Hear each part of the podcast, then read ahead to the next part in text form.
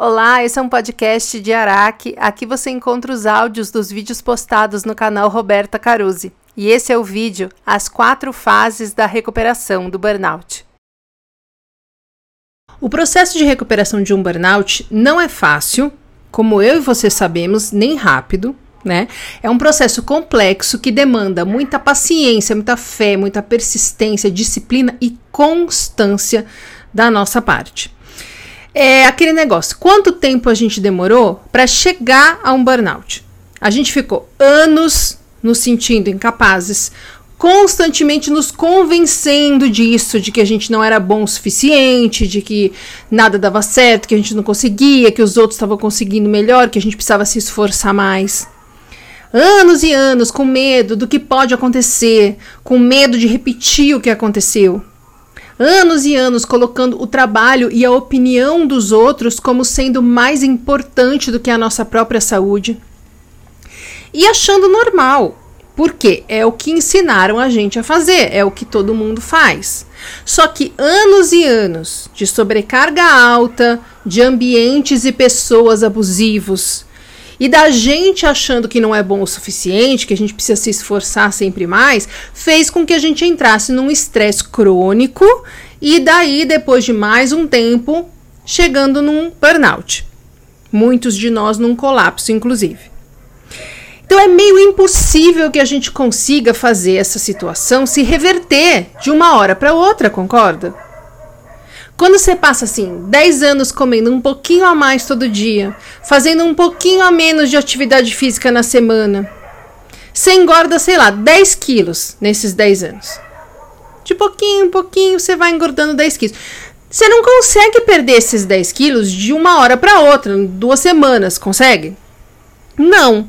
É o mesmo princípio tá? Daí você precisa rever sua alimentação, você precisa começar a fazer mais exercício, ir para uma terapia para entender o que, que você está compensando com a comida. É um esforço, é um tempo, é uma dedicação ali que você precisa ter. São coisas nos seus hábitos que você precisa mudar para conseguir o resultado que você quer. Burnout é a mesma coisa.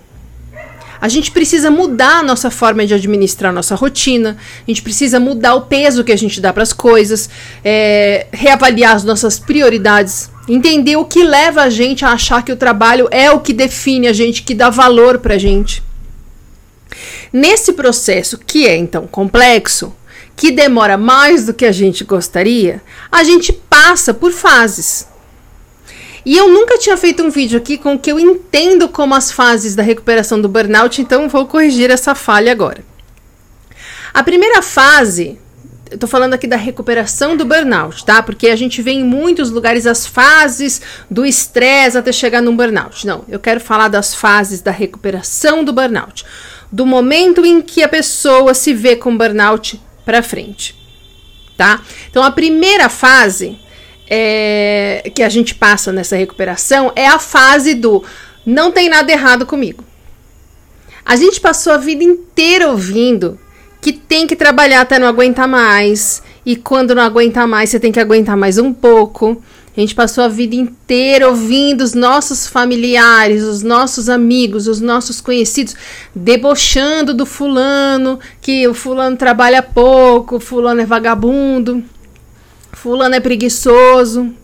A gente cresceu tendo, tendo é, as pessoas tendo cobrado da gente as melhores notas. As pessoas, os pais e professores, né? As melhores notas, os melhores cargos. A gente prestou vestibular já pensando no que dá mais dinheiro. A gente foi instruído que não se sai de um emprego sem ter outro na mão, porque a coisa mais importante que tem é a gente estar trabalhando, não é? A gente aprendeu que o nosso valor pessoal está atrelado ao quanto a gente ganha, ao cargo que a gente tem, às coisas que a gente pode comprar. E ouvimos a vida toda, quando a gente perde o emprego, que a gente fez alguma coisa errada que a gente fracassou. A gente vê, às vezes, nossos pais mentindo, falando que a gente tá com emprego sim, para não passar vergonha, o que, que as pessoas vão falar. E a gente vai entendendo que perder o emprego é decepcionar, é fracassar. Diante disso, me conta, como poderia ser diferente quando a gente começa a perceber que alguma coisa está dando errado? A gente só tem uma saída: fingir que nada está dando errado. Foi isso que, que, a, que a gente aprendeu, que ensinaram pra gente, que a gente vê os outros fazendo. Na prime esse primeiro momento, quando a gente percebe que alguma coisa está dando errado, a gente só vê a saída de fingir que não está dando nada errado, tá tudo certo, tá tudo bem. E para piorar, a gente vive numa cultura que, por tudo isso que eu acabei de listar, entende que o burnout é fracasso, é preguiça, é frescura, é mimimi. Então, quando a gente entende que está com burnout ou desconfia, a gente faz de tudo para acreditar e para acreditarem que não é nada disso. Imagina, não sou fracassado. Eu dou conta. Gente, claro, imagina, eu tô aqui me esforçando. Faço tudo certinho, comprometido, me esforço. Não, não fracassei não. Dou conta sim. Porque o contrário faz a gente entender que não vale nada, que a gente é uma decepção. E não ajuda nada os depoimentos das pessoas que, só para ganhar engajamento, fica falando merda por aí, dizendo que teve burnout, mas que tem responsabilidade com os clientes, então não podia parar e seguiu em frente. Que teve vários burnouts, como se isso fosse uma comprovação de que ela vai além de todos os limites. Nada pode parar esta pessoa guerreira, nem o burnout. Não existem vários burnouts e não existe burnout se você teve a opção de não mudar nada na forma com que você trabalha. Mas por tudo isso que vem de informação para nós desde sempre, né, que foi se fortalecendo à medida em que a gente foi crescendo, a primeira fase é a gente tentando se convencer de que não tem nada de errado com a gente. É a gente tentando se convencer que tá tudo bem. Mesmo que lá no fundinho a gente saiba que não tá. A segunda fase começa quando fica claro que a gente vai ter que parar, né? Que a gente não tá conseguindo mais seguir em frente. Começa então aí a fase 2, a fase do não é possível, gente, eu fiz tudo certo. Essa é a fase em que a gente fica muito confuso e perdido, porque tem um conflito de informações. A gente passou a vida inteira ouvindo todo mundo falar que a gente precisava fazer exatamente aquilo que a gente estava fazendo. Exatamente aquilo que nós passamos as últimas décadas fazendo trabalhando pra caramba, sempre correndo, sempre cansado, sem descansar, porque dormir é perda de tempo, comendo o que é mais rápido, se sobrecarregando, fazendo 3 mil coisas ao mesmo tempo, sempre resolvendo tudo, centralizando tudo, recusando ajuda, e aí deu errado.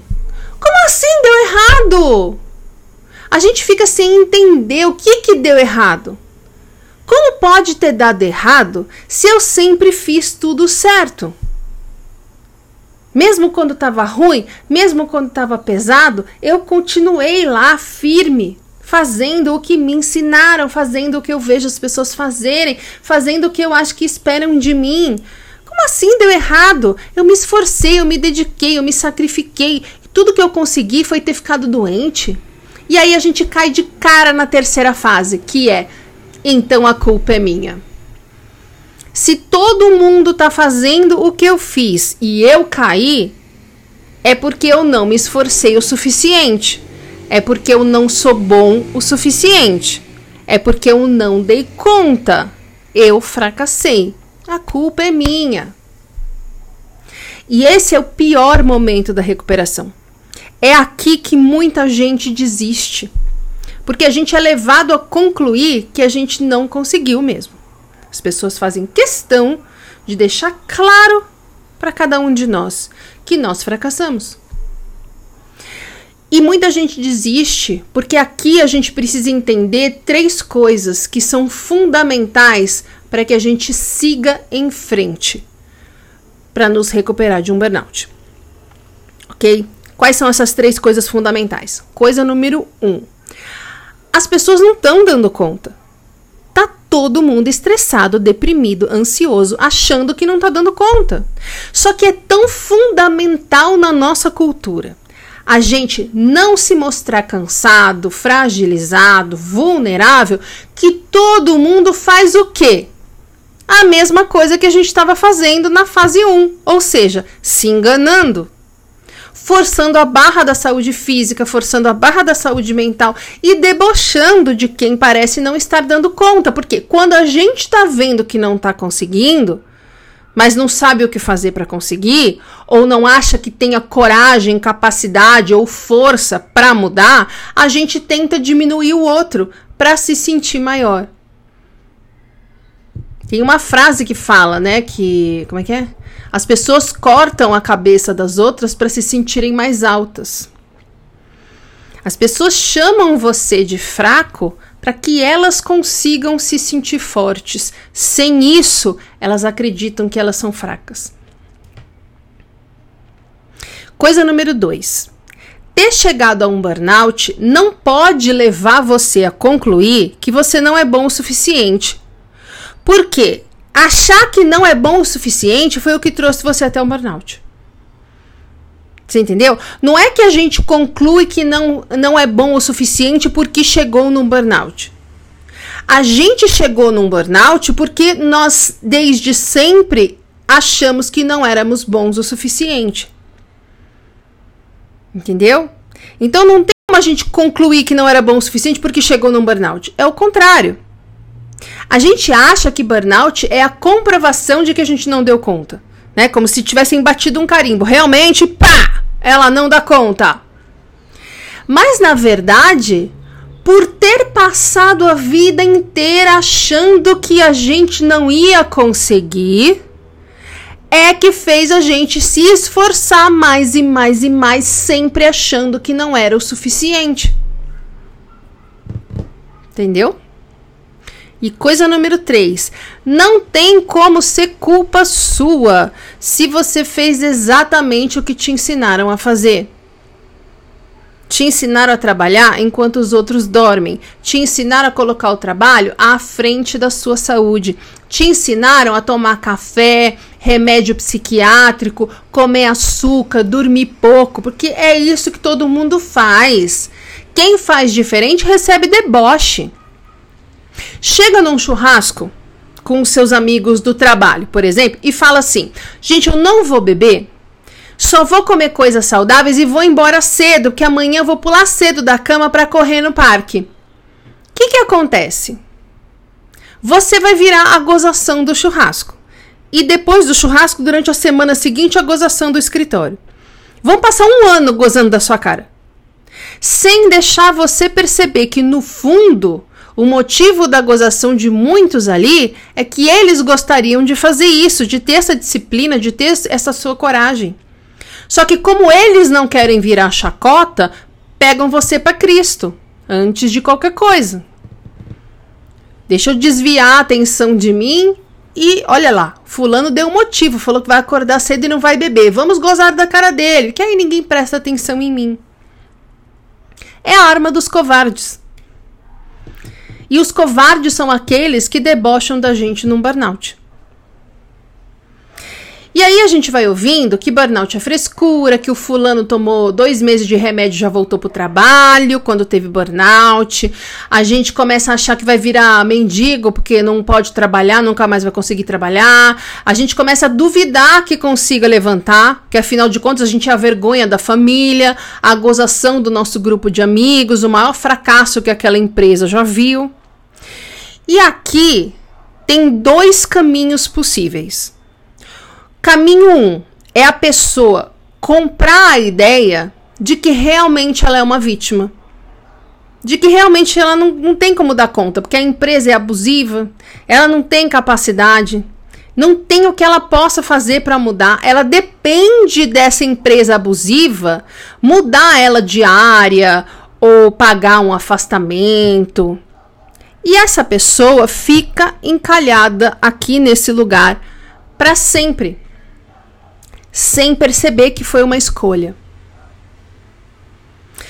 O segundo caminho é a pessoa avançar para a quarta e última fase da recuperação, que é o amadurecimento. Certo?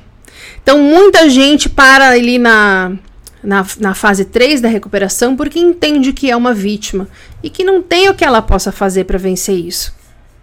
Ela compra essa versão das pessoas de que ela fracassou, de que ela não é boa o suficiente, de que ela é motivo de gozação e decepcionou todo mundo. Quem sai do burnout é quem escolhe, nessa terceira fase da recuperação, ir para a quarta fase, que é a fase do amadurecimento. Para fazer isso, a gente vai para terapia e entende que várias coisas nos levaram até aquele limite. Coisas das quais nós fomos vítima, co coisas das quais nós temos que assumir a responsabilidade, coisas das quais ninguém tem controle e outras que temos. A gente começa a questionar o que ensinaram pra gente. A gente começa a se responsabilizar sem nos culpar e sem culpar ninguém pelas escolhas que a gente fez. Entendendo que era o melhor que a gente podia fazer naquele momento com os recursos, com a consciência que a gente tinha. E ter compaixão por nós e não ficar nos culpando por uma coisa que não tinha como a gente fazer diferente. A gente começa a se colocar aberto a aprender como mudar tudo. Como sair dessa situação, como curar o nosso corpo, como lidar com a vida de outro jeito, como lidar com as pessoas de outro jeito, como fazer para que a nossa voz seja mais forte que a voz dos outros na nossa cabeça. A gente começa a entender que nada é limite, que essa história de não ter grana torna tudo impossível. É uma sabotagem. É uma ilusão. A gente vai amadurecendo e se tornando mais forte emocionalmente, mais capaz de fazer acontecer o que for, para ter a vida que agora a gente sabe que merece. Porque agora a gente sabe que viver é muito mais do que pagar boleto. A gente para de ficar tentando corresponder às expectativas dos outros, a gente para de ficar seguindo os outros como um zumbi, sem pensar, sem questionar, sem bancar o que nos faz bem e sem, e sem impor limites ao que nos faz mal. Muita gente vai embora dizendo que a gente mudou, mas muita gente mais legal e mais alinhada com o nosso coração chega na nossa vida. A gente para de viver com medo, a gente para de viver se sentindo acuado e ameaçado o tempo todo, abrindo mão das coisas para não criar um climão. A gente começa a aprender a impor limite, a bancar nossas escolhas a gente começa a ir atrás de ser feliz pela primeira vez na vida, porque a gente entende que seguindo o que todo mundo faz ou o que a gente acha que todo mundo quer para nossa vida, não é ir atrás da felicidade. Porque a gente vai estar tá, de outro modo ali, a gente tá, vai estar tá olhando para fora, tentando fazer o que os outros querem. E para ser feliz, a gente precisa olhar para dentro. A gente precisa ir atrás do que a gente quer sem se importar com o que os outros vão pensar. Entendeu? Veja esse vídeo de novo e localize aonde você está travado. Pensa no que você precisa fazer, quem pode te ajudar. Burnout não é um castigo e nem é o fim do caminho. Não desista. É a vida chamando você para mudar tudo. É a vida falando assim, ó, por aqui você não vai chegar onde você merece. Muda esse caminho. Não fica com medo porque é um caminho desconhecido. O caminho conhecido te levou num buraco. Vai por outro caminho. Você vai cair, você vai se machucar, você vai querer desistir, mas entenda que é um processo de aprendizado e amadurecimento. E que no fim de tudo isso, você vai ter a vida que você merece ter. E se você pensou que não dá, porque você não tem dinheiro, porque você tem isso e aquilo, porque o país não sei o quê, porque o médico é caro, porque na sua cidade você tá preso na fase 3. Volta, ouve de novo, entende onde você está paralisado e acha uma saída ou alguém que te ajude a encontrar a saída não é o fim do caminho para você, é a vida falando através do seu burnout, usando esse burnout para falar para você, acha a saída. Ela existe. Você pode não estar tá conseguindo ver agora, mas ela está aí. Encontra a saída. Me siga também no Instagram, arroba Roberta. Obrigada pela companhia e até o próximo.